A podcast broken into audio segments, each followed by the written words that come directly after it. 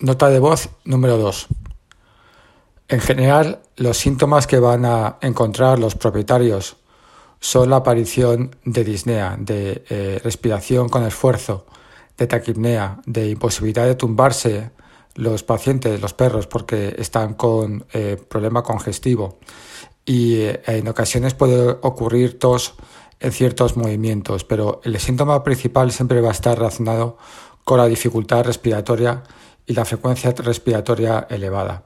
Y por tanto, en muchas ocasiones van a ser los propietarios los que lleven a los pacientes a urgencias.